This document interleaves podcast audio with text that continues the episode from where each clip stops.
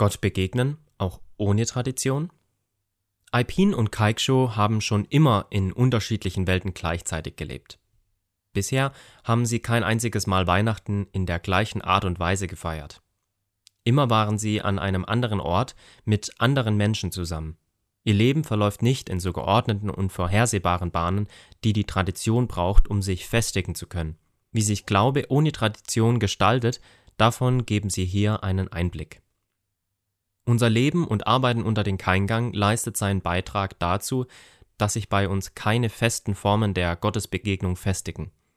Es ist interessant zu beobachten, wie sich Christen in einem Volk entwickeln, die keine Tradition des Kirchenjahres oder die Jahrhunderte alter Interpretationsgeschichte gewisser Bibeltexte haben.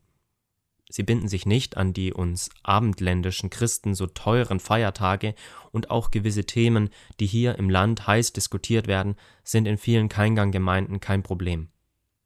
Und da, wo es zu Problemen kommt, ist es in der Regel die Diskussion über übernommene Überzeugungen von traditionsreichen Denominationen, die ihre Traditionen zum Maßstab machen wollen. Dies wird während unserer Übersetzung und Revision der Bibel in die Sprache der Keingang mit Fernande und Sebastiao fast täglich diskutiert und reflektiert. Dabei gehen ihnen immer wieder Lichter auf, und es ist schön zu sehen, wie sie vom biblischen Text her ein ganz eigenes Verständnis der Botschaft Gottes entwickeln und weitertragen. Neulich sagte Sebastiao, wenn man das ganze Alte Testament jetzt so im Ganzen liest, hat man den Eindruck, dass Gott von seinem Volk eigentlich nur will, dass es im Frieden sein Leben mit ihm lebt, jeder für seine Familie sorgt, anderen Gutes, anderen Gutes tut und einen Blick für die Schwachen hat.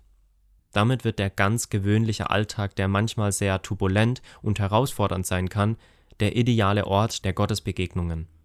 Es wird Gott und seine Fürsorge in alltäglichen Erfahrungen erlebt und ihm dafür gedankt, und das geschieht oft in neuen und sehr bunten Formen, wie zum Beispiel unser letztes Fest an Ostern.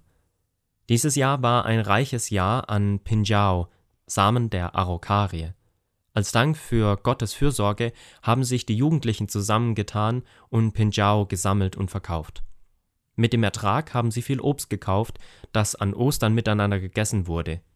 Und wie wir Ostern nächstes Jahr miteinander feiern werden, wissen wir jetzt noch nicht.